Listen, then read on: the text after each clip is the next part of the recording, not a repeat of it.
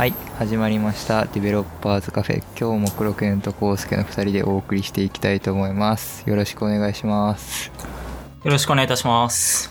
えー Developers Cafe は黒犬とコウスケの2人がえー身近なテック系のニュースや話題について話をしていくポッドキャストです。はい。はい。2021年になりました。はい。なんかなんか変わりましたか？いや、いや、特に、あ、でも自分はちょっと、まああんまりよ世間的にはよろしくないですけど、無理やり帰省したんですけど、ああそうなんそれがあったぐらいですね。帰ってきてからは特に変わらなく引きこもってます。うん。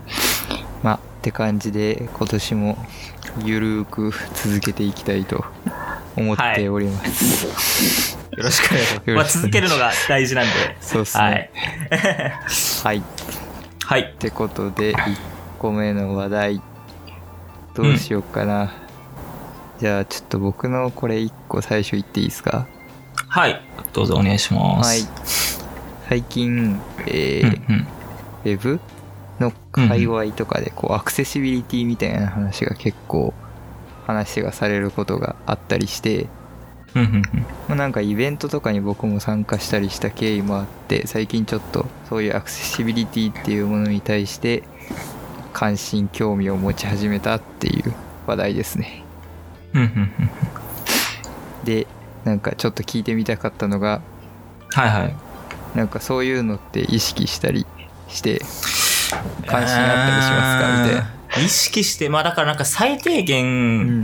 なんだろう、もう本当に多分最低限の知識しかないけど、ちゃんとその、なんだろう、見出しとか、そのディディブだけじゃなくて意味のあるマークアップをするとか、はいはいはい大体テキスト入れるとか、うんうんまあ、その辺は多分やってる。まあそれはアクセシビリティをちゃんとしようっていう目的ではないけど、やってる項目としてあるのかなっていう。ただなんかそこまでなんていうかちゃんとその障害のある方が読めるように作ろうみたいな取り組みはまあされてないというかしてないうんですね。うん。なんかそもそもそのアクセシビリティって今の話だと障害のある人に向けてみたいなのがあったりするんですけどあ、まあ僕の認識はそうでしたね。で。すよね、うん。なんかそう,、うそうじゃないっていう話をこうイベントとかで話聞いて。なるほど。そうね。うん。そうなんか普段僕らだって実際なんだろうわかんないけど例えばうん。一時的にでもそういうことになりうる可能性はあるじゃないですか。例えば腕を骨折しましたみたいな状況になった時とか、はいはい。全然あとは結構はい、黒剣とかだとあの、あれ、色毛だっけ？読み方。ああのー、色がちょっと見にくいとか、そうだねいうのもあったりするのかな？色の識別がしにくい人とかいたりするっていうのは、結構な割合でいたりするんで、なんかそういう人たちのことを考えてこう、うん。アクセシビリティを向上させていったらいいなみたいなのをね最近思ったりしたっていう話ですね、いいっすね。そうっすね。で そこの中でうん。なんか、あそう。まああれっすね。えーっと後で多分貼ると思うんですけどコンパスのイベントにちょっと参加する機会があって、まあそ、のえーっとイベントの中であれですね、アクセシビリティをこう、うん。実践としてライブコーディングをするっていう発表があってですね。React のアプリケーションが1個立ち上がってて、その状況でこう、うん。アクセシビリティがそんなに強くない、えーうん実際にじゃあどうやってコードを書いていったらそういったコードになるのかとかそういうのを実際にそのライブコーディングデモでそうするのがあっ。てなんかすげえ直感的に理解できてすよかったですね。うん。そう例えばなんかダイアログとかモーダルとかよく出すことがあると思うんですけど、はいはいはいはい。なんかそういうのをボタン押した時にあの、ボイスオーバーなんか Mac で言うとボイスオーバーですね。なんて言うんだっけああいうの。スクリーンリーダーか。スクリーンリーダーがこうなんだろう。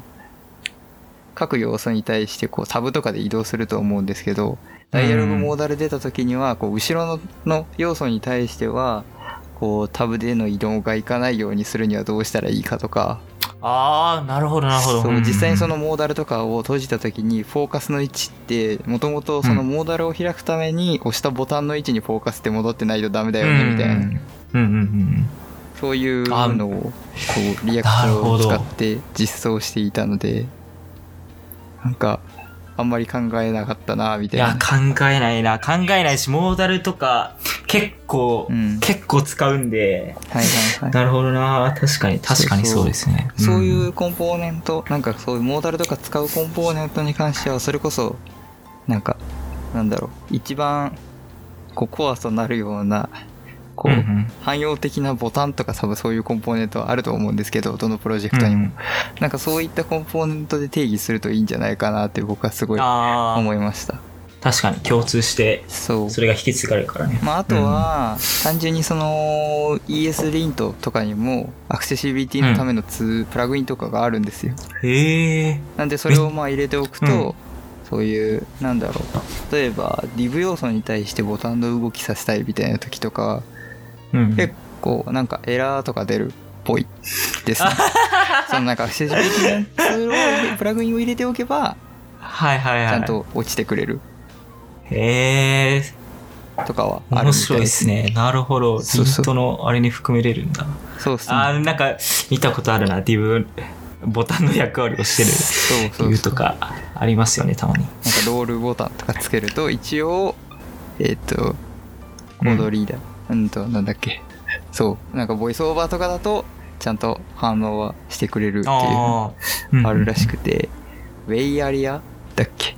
そういうなんかその何？どう？このこの要素はどういう風に動きますみたいな補助的なものを示すためのものがあったりするんですけど、その属性とか僕ほぼ知らなかったんで。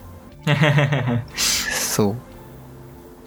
であとはなんか最近こう実際にそのイベント行った後に自分の実務とかでもこうライトハウスを実際に PR 出す時にこう自分で実装した部分に対してだけかけてみたりしてるんですよね。うん。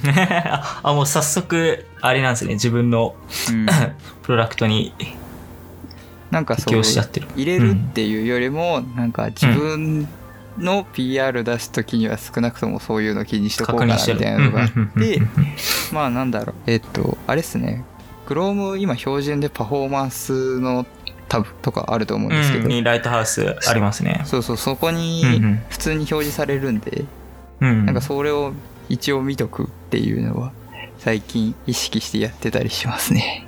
うんうん。いやーめちゃくちゃいいですね。早速そのなんだっけ興味持つだけじゃなくてうん。自分の開発とかに 適用してるっていうのはすごくいいと、ただこういうのってうん。なんか数値が動くとかじゃなくてこう当たり前品質みたいなそういうものだったりするんで こう実務の中で取り入れるこう説得材料みたいなの結構難しいなみたいなのを思ったりしてますね。ああまあ確かに。その辺はうん、そうですよね。ちゃんとその開発まあ多分いくらか気にして、はい、それなんかもし問題があれば修正するってなったら工数がまた多少かかるから、うん。なんかその辺はそうですよね。そういうなんだろう。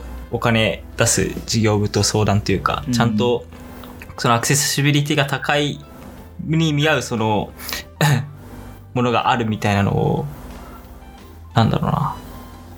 言わないといけないのかな。そうですね。でもなんかそのうん。イベントの中で話してて僕が結構印象的だったのはうん。エンジニアコード書くときにうん。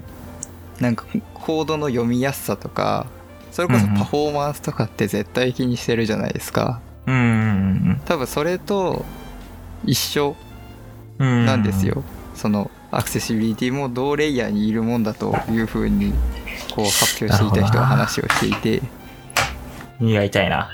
そう。でもなんかそのパフォーマンスとかを気にするのに、こうアクセシビリティは気にしないみたいな。ってなんでなんだろうみたいな話をしてて。あいやまあ確かに。そうやなって思いました。あ わかんないですけど結構そういうアクセシビリティって割とそのうん。なんだろう最近のその Google のあのなんだっけページの価値とか、まあ SEO とか、まあ、その辺にも多分割とうん。なんだろう無関係ではない項目だと思うから、その使い、使いやすい、ちょっとすげえ抽象的なこと言うけど、うん。まあ、要はアクセシビリティが高いうん。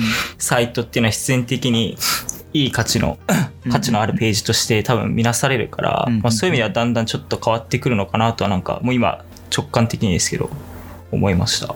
ありそうですねうん。っていう話でした いや、耳が痛いけど、すごく有益な話でした。ありがとうございます。はい次のはい。話、いや、もうじゃあ、技術系から続けていっちゃえばいいんじゃないですか。ああこれですか？はい、うん。最近なんかサーバーサイドの技術タイプスクリプトを使ったサーバーサイド技術についてちょっと調べる機会があったりしてうん。なんか結構いろんな技術があるなという印象プラスなんかこうスタートアップとかシードフェーズのうん。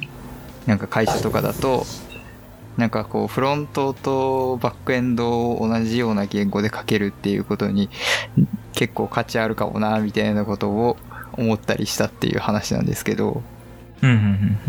なんか特にそうですねなんかグラフ QL という技術。が僕の中で結構衝撃的だったっていうのを、まあ、今更ながらなんですけど思っていてこうなんかサーバー側とフロント側でこうなんだろう例えば GraphQL コードジェンとか使ったらスキーマ定義から型とかこういい感じに吐き出せたりするっていうのうんはきっと開発体験めっちゃ高いんだろうなみたいなことを思ったりしていてなんかその辺知見あったりしますかっていうすげえ雑な話なるほどす。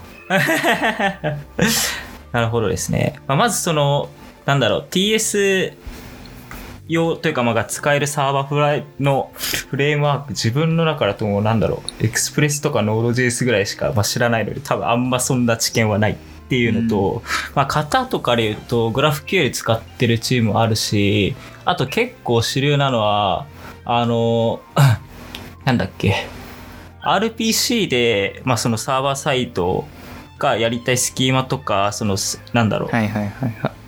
あの、メソッドだっけ、プロシージャーコーラからプロシージャーかな？を書いて、うん。まあ、それを何かしらの、それぞれのサーバーの方とクライアントの方で、その型とかを自動生成するっていうのを結構使っていて、だからそれも多分なんだろう、そこの共通の 型定義使えるっていうのはそれがすごく便利なのかな。うん。TS だと、トゥイルプっていう、あの、ツイッチの会社が開発してるやつがあって、そう、それを使って、あの、型定義ファイルは使えるようになっていますね。うん。だからなんか結構、ね、なんかそういうのがんあるのとないのとで、全然違うなって思うので、うん。まあなんか多分結構いろいろ、いくつか、そのメリットデメリットは多分あると思うんで、うんうんううん。ん。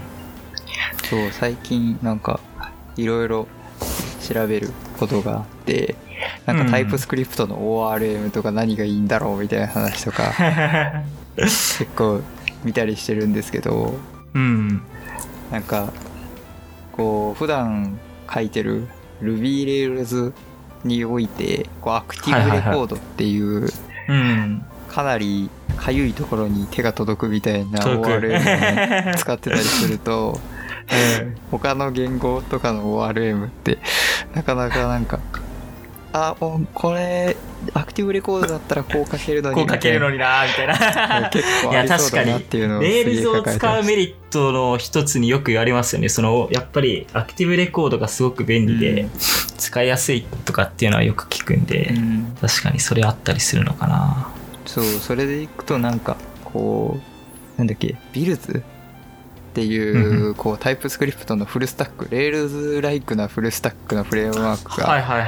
あるんですけど、その中で使われてる ORM のライブラリうん。の Prisma っていうやつなんですけど、結構それはなんかこう TypeScript 海外では結構出来のいい ORM なんじゃないかみたいな話があったりして最近その辺もねちょっとね調べたりしてますねいいっすね。そうか。TS の、なるほどな。あんま知らないっすね、この辺。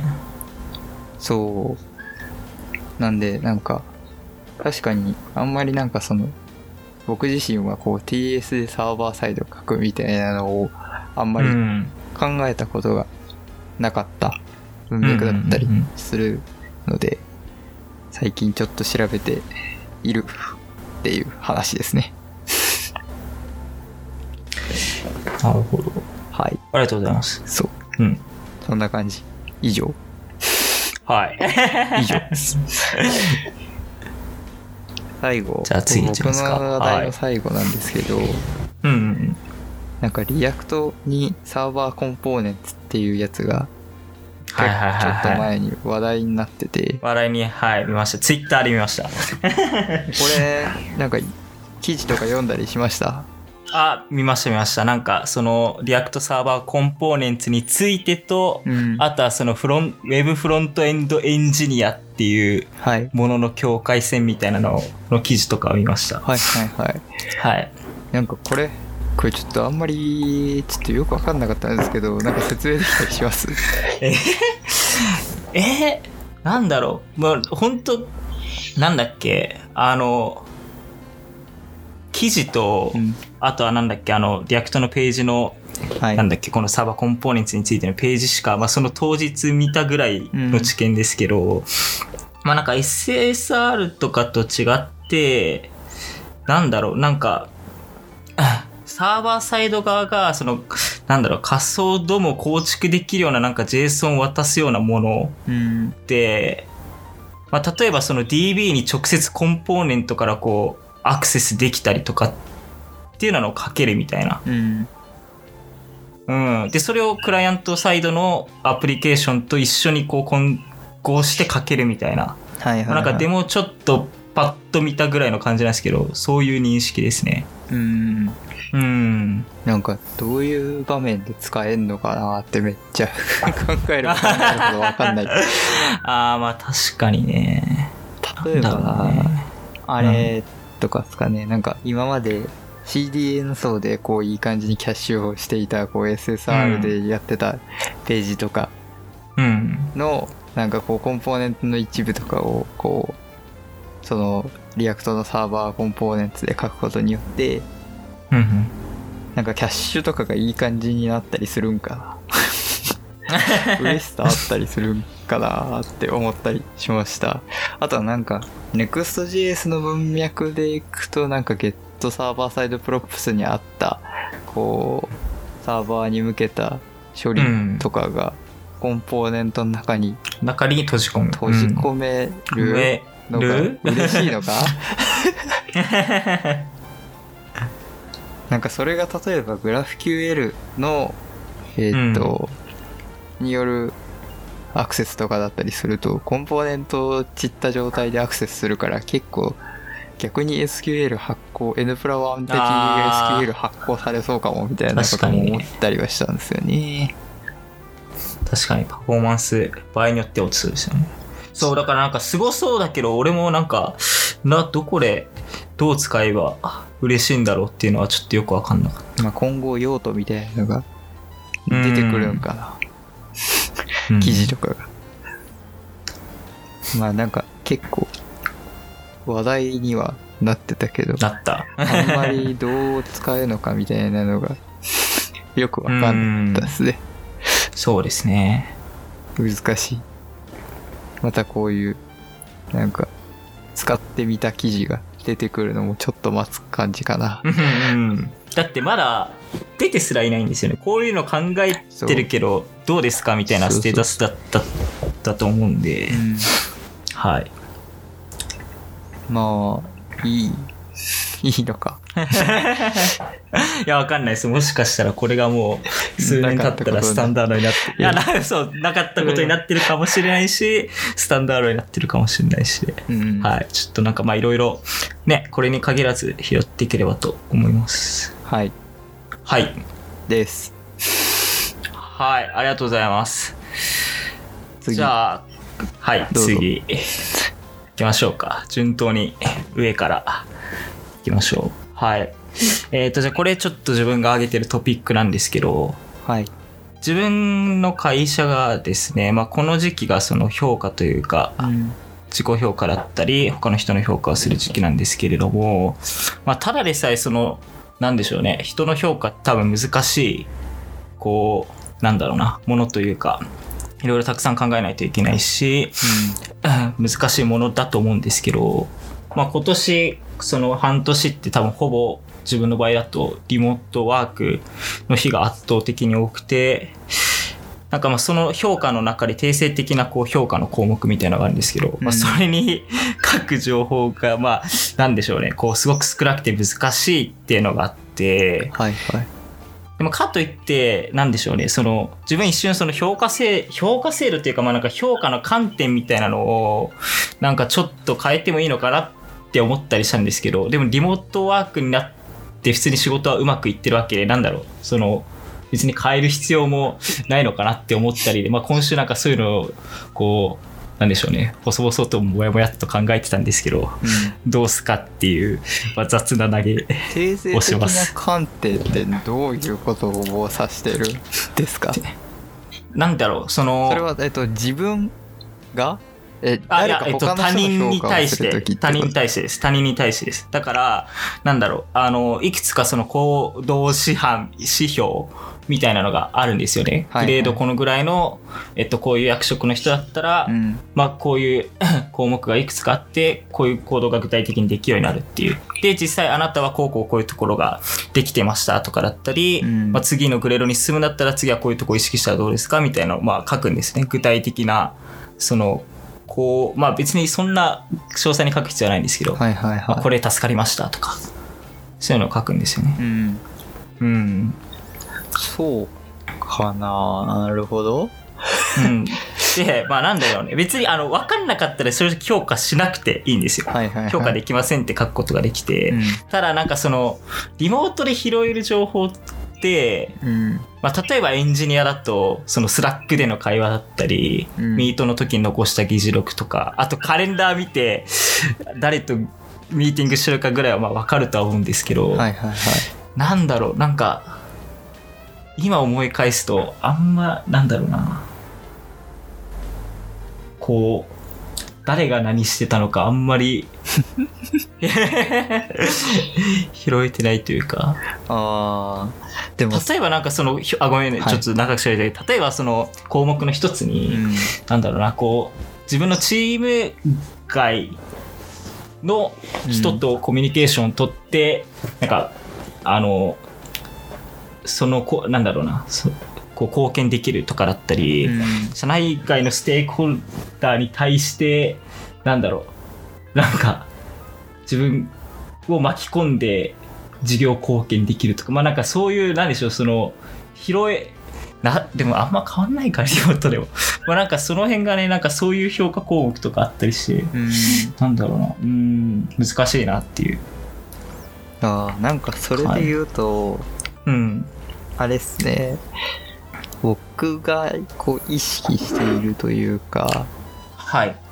みたいなことっていうと、こう、い一個上のレイヤーの視座で可能な限り考えようと思っていて、例えば自分の場合だと、こう部署についてるグループの普通に1メンバーなんですけど、はい。僕のこう1個上にはそのグループをリードするうん。人がいるわけですよ。うんうんでその人がどう考えてるとかどういう行動をするかみたいなことを考えつつなんか自分の行動を可能な限りそこに近づけたりしようみたいなことを考えてるとえっ、ああとあれですよね。部署の動きはうん見なきゃいけなくなって、もちろんそのグループメンバーの動きだったりも見えてくるんですよ。うん。うん。うん。うん。っていうのがあってなんかそういうのでえーっとグループの動きと部署の動きが見えたら結構その他の部署とどうやり取りしてるかみたいなのうんはうん結構見えやすくなるんかなみたいなのを今の話聞いて思いました。なるほど。だからまあ、なんでしょう、その、立場じゃないけど、視点的なものを、うんまあ、なるべくその他人事じゃなくて、こう、上の人に近づけて、広く、そうっすね。こう、関わるようにしたりとかそうっ。すね。あとうんなんか単純にそういう誰がどういう行動をしてたかとか重要なことって、なんか貯める、貯めるようなところに書いておくべきだと思っていて 例えばスラックじゃ多分ダメなんですよあでも Slack でもいいんですけど Slack のええ URL が例えば、ええなんか GitHub のやり取りの中の issue に書いてあるとかはいはいはいはいはい。あーであればなんかこう、うん。まあギリギリストックされてる。まあ多分一番いいのはいろんな口頭とか話したり Slack 上での会話とかを元にして、なんかこういううん。口頭でこういう会話をしましたというふうにログをえっ、と GitHub とかに残しておくのが、そういう評価のタイミングだと一番 やりやすいのではって。確かに確かに。うん。いやそれ言うと多分その開発的な部分のはい。評価みたいなのは多分できていて、うんまあそれこそちゃんと、あの、一緒に残すのもそうだし、うん まあその、なんだろう、雑雑談じゃないな。あの、その雑メモ、ミーティングの雑メモとかも結構ちゃんと残してはいるので、なんだろう、その、うん、かな？でもなんか他の部署とのやり取りとかどういうステークホルダーかみたいな洗い出しとかもだうん。一周とかのやり取りの中でうん書いたりする、出てくる、書いたりする。うん。じゃあそれをこう参照すればいいんじゃないですかって思いますそうっすね、そうっすね。そう思いました。だからやっぱちょっと時間、多分時間かければそんなになんかリモートとか関係なく、だって別にリモートじゃなかったとしても、うんそんな誰が、ね、誰とミーティングしてるかとかいちいち多分覚えてないだろうし、関係ないなって。だから多分これって単純に僕が今言ったこのリモートでしか働いてない人の評価が難しいっていうのは正しくなくて、単純に評価が難しいっていう トピックでしたっていう、はいそうです、ねオチだと思いました。はい。難しいのはわかるうん。なんか極論言うとその人がいやなんか極論言うとその人がなんかどういうどういうことがうんしたくてみたいなのが分かんなかったらより評価するのは難しいっすよねうーん。確かに。自分の、自分の価値観というか、で評価していいのかっていうのなんか、だから同じ、なんだろう、成果に対しても違いますもんね、その。うんそうっすねなんか、うんまあ簡単に言うと PR でどこを見てほしいか言わずに投げられてもちょっと何書いていいかわからんっていうパターンと一緒ですね うん。という感想ですはい。ありがとうございます。じゃあもう、次いっちゃいますか。はい最後。はい。えーっとですね、これは、まあ、ドキュメン、一言で言うと、まあ、ドキュメントどうする話なんですけど、はいはい。まあ、ある本を読んだんですよ。あの、エンジニア・イン・ボヤージュ、事業をエンジニアリングする技術者たちっていう、あの、ボヤージュグループの、うんあの、会社が出してる本で、まあ、その、今、その、運用してらっしゃえしてらっしゃる事業、各事業の、に携わってきた、こう、エンジニアたちにインタビューをして、まあ、それを書き起こしたっていう本ですごく面白かったんですけど、その中からこう一つ、まあ面白いというか、共感できないと思ってたけど共感できるなっていうちょっとトピックを一つ紹介します。うんで、まあそれが、まあある事業についあ、他のもそうだったかな。まあなんか要はドキュメントを一切書かないっていう文化らしくて、うん例えばまあ新しく入ってきたエンジニアだったり、うん。まあなんか新しくアサインされたエンジニアは、そのまあ Slack をはじめとして pull request とか、まああとはコードのコメントとかを検索して、まあ一番その自分が欲しい新しい情報を取りに行くっていうようなことをやっていて、でまあ、なんだろう、自分に当てはめて考えると、まあそんなガチガチなドキュメント書いてるわけじゃないけど、まあなるべく情報は残そうっていうようなスタンスでいて、はい。だからなんか、ちょっと最初よくわかんなかったんですよ。ドキュメント書かないってどういうことみたいな。もし情報がそげ落ちてなんか誰もわかんない状態になったりしたら大変じゃないかって思ってたんですけど、うんその最近その全く、例えば全く使われてないその、なんだろう、頼み下ろしされ、じゃない、あれ、断捨離されてないドキュメントがあったりとか、はいはいはあとはまあ更新されてないドキュメントとかっていうのもまああったりして、まああるそういう、なんでしょうね、そういうこう、なんだろうな。ドキュメントって結構こう、なんだろう、組織とかによってはその絶対的なものというか、いうん。すごくこう、ドキュメントにあることが全部正しいみたいな、なんかそういう開発スタイルとかももしかしたらあるとは思うんですけど、うん。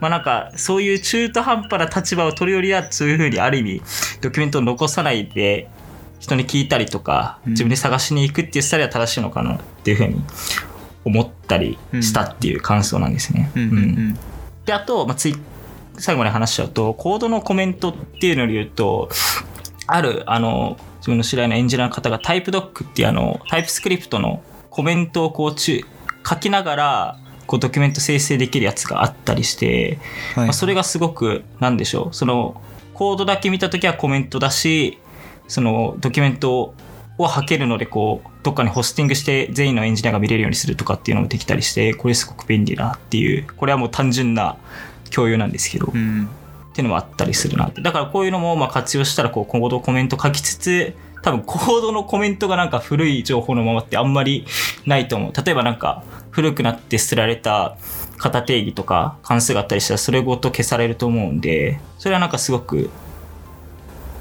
ある一つの手段としてあるのかなっていうふうに思って共有しますっていう、はいはいはいはい、感じで。まあもう感想を伺うになっちゃうんですけど。えー、なんか多分エンジニアだけなら成立する気がします。ああ。ああ、まあ確かに。うん、なるほど。そうエンですジニね。アはスラックとか PR とかコードのコメントを検索して情報は取りに行けると思います。うん。多分。だからそのプロダクトに対してそうじゃない人が、じゃあそのプロダクトについて理解するときにどうしたらいいかみたいな話ですよね。うん。じゃあそのその例えば全くエンジニアリングについて、えーそんなに分かんない人が入ってきた時に、うん。エンジニアに対してこう聞く時間を例えばめっちゃ時間取りますみたいうん。説明会じゃないですけど、まあそういうのを作るとなか。そううんっ。ていうのってどうなんだっけ？みたいなとか 結局その人は独自ドキュメント書くみたいな 自分のメモ書きみたいなやつを書くみたいなそうっすよね。ドキュメントって結局、新しく何か変更があった時に、うんそれをちゃんと更新する、しないといけないっていうのも結構大変で。まあうん無理ですよね。無理なのも分かる。そう。まあ、かといって、なんかその、はい。こういうところに書かれるコメントとかと、まあ、ドキュメントになり得るものって、うん。そのかなりそういう議論とか、歴史的背景とかっていうのを、なんだろう、残す？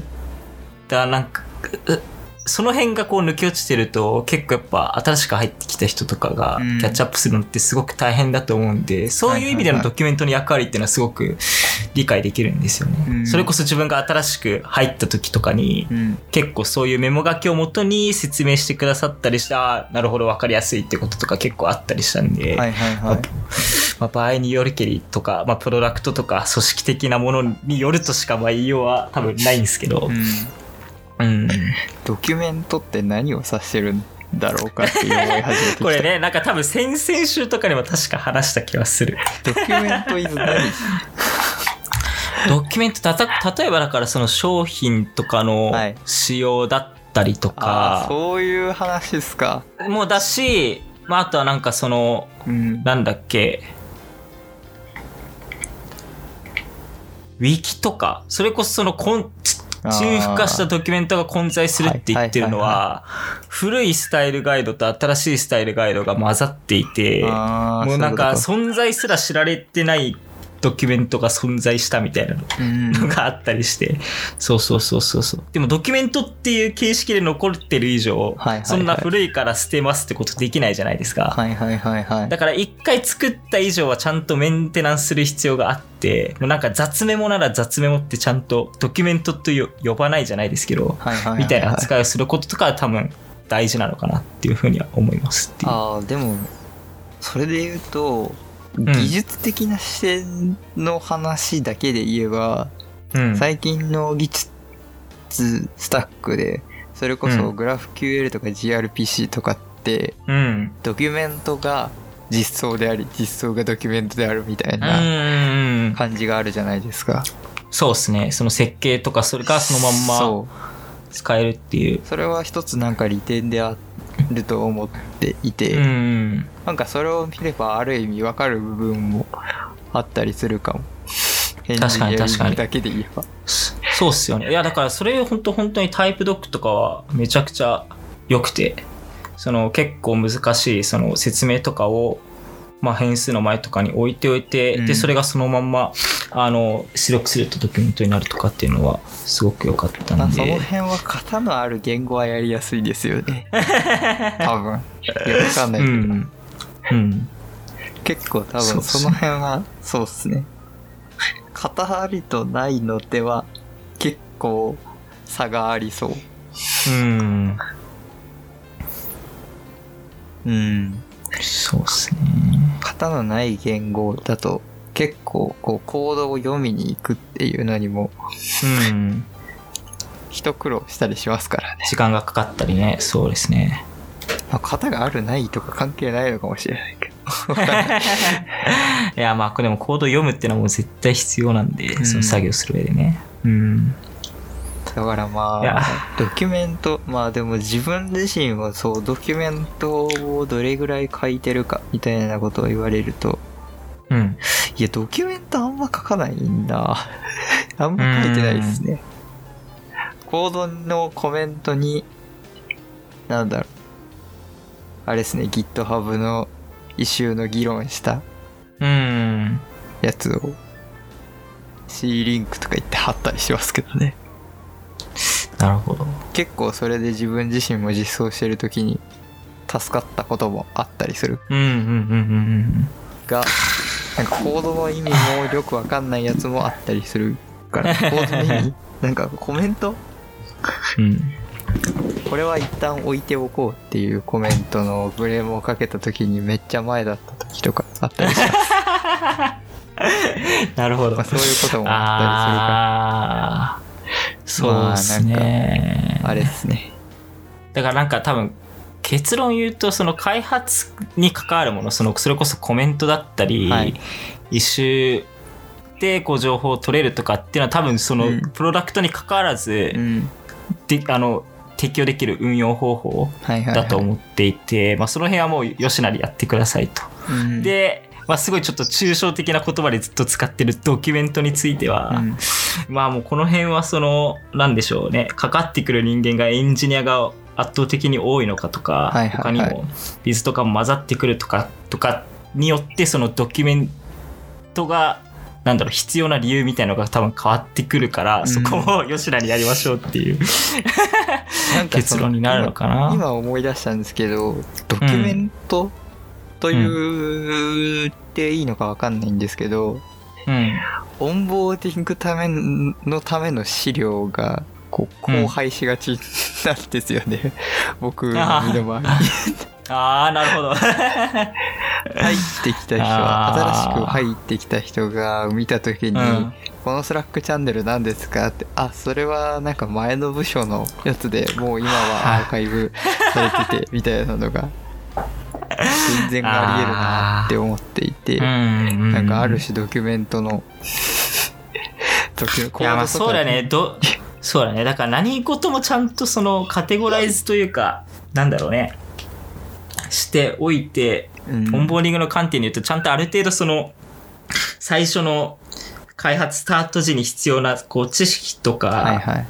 環境設備の方法だったりとかがまとまってるといいのかな。ちょっと話題とは外れるけど。そうっすね。とは思うんなかそ。うん。それをやった後の最後のうんタスクに、こうこのドキュメントでなんか間違っているものを直すみたいな、TODO が必要なんじゃなかろうかみたいな、思なるほどったりしま。ですど。んどんこう洗練されて良くなっていくっていう。あいいっすねそれ。いや、だから多分ドキュメントを最初し参照した最後の人がドキュメントを最新に追従させれば多分荒廃しないんですよ。うん。ただドキュメントを見た時に、何これめっちゃ前の更新じゃんで更新はしないから心がつら辛くなるんですよ、みんな。確かになそうですよね。といや思ったりうんします。はいちょっと次からもしこの話題出すときはドキュメントっていう単語は使わないようにします自分でも何を指してるのかちょっとよ思い返すとよくわかんなくなってきたんで。そうですね。はい。はいでもでも結構いろいろ参考になりました。ありがとうございます。ありがとうございます。はい。という感じですか？よさそう感じですね。ははいい。はい。ということで、えーっと、じゃあ終わりますか。終わりましょう。終わりますか終わりましょう。はいはい。えー Developers Cafe のえーご意見ご感想ありましたら、黒健康介のツイッターまたは、えーシャープ Developers Cafe、ハッシュタグ Developers Cafe まで、えーご意見ご感想お願いします。お願いします。はい。では、お疲れ様でした。あお疲れ様でした。ありがとうございました。りがとうございます。